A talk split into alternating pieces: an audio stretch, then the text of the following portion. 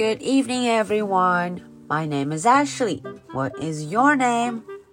Today is Friday, January the 15th. Are you ready for tonight's story? Let's do it. Henry and Mudge and the tall tree house forgot something.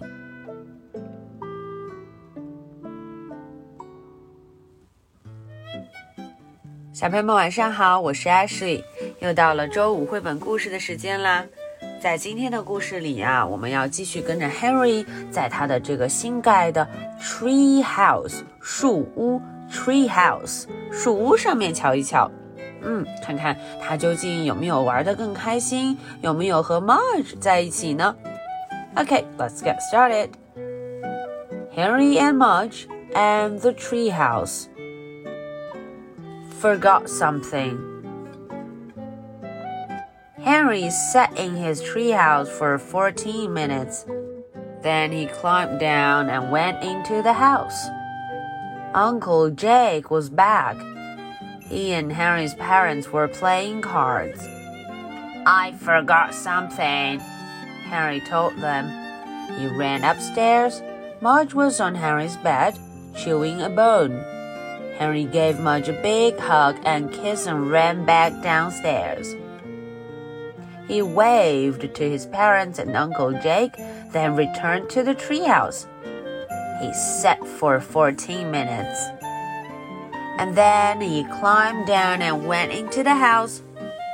Forgot something else, he called. He ran upstairs. He came back down he returned to the treehouse for 14 more minutes. Then he climbed back down and went into the house. Forgot something. He did the same thing over and over five times in a row. Finally, Harry's father met him at the door. Harry, what is it? asked Harry's father.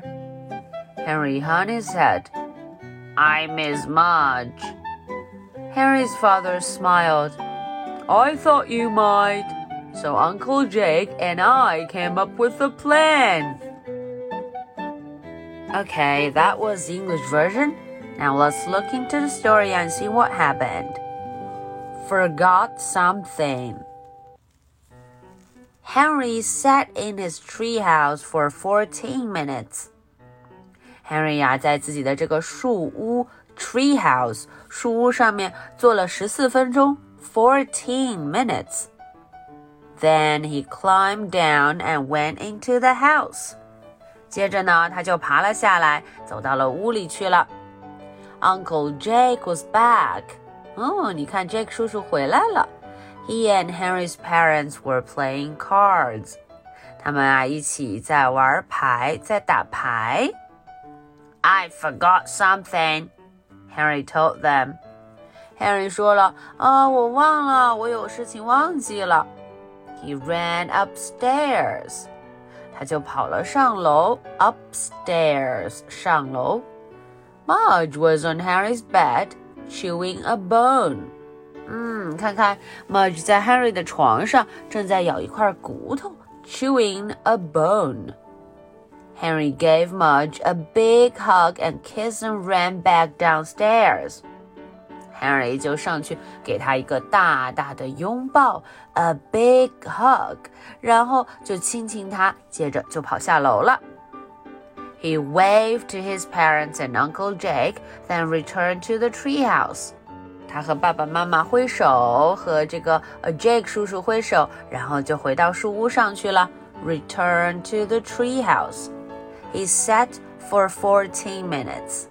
他又坐了十四分钟，fourteen minutes. Then he climbed down and went into the house. 接着他就爬下来了，然后进了屋里。Forgot something else.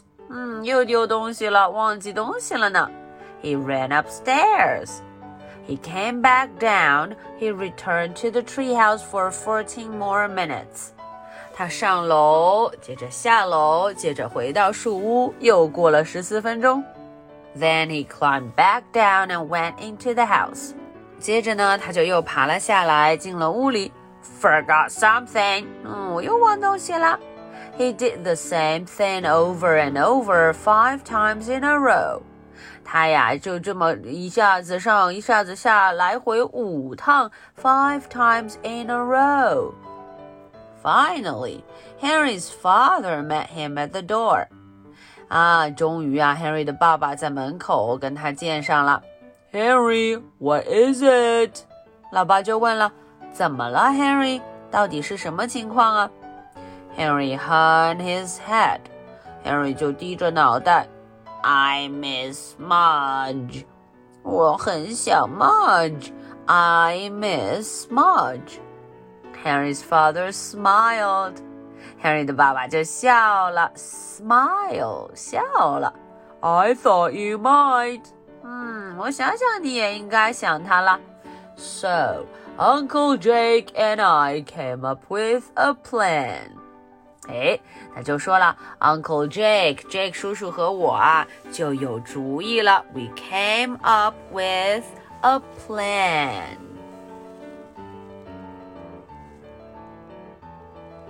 Okay, that's the end of the story. Now, are you ready for my two questions? Question number one What did Henry forget? 啊，这个问题问的是 Harry 究竟忘了什么呢？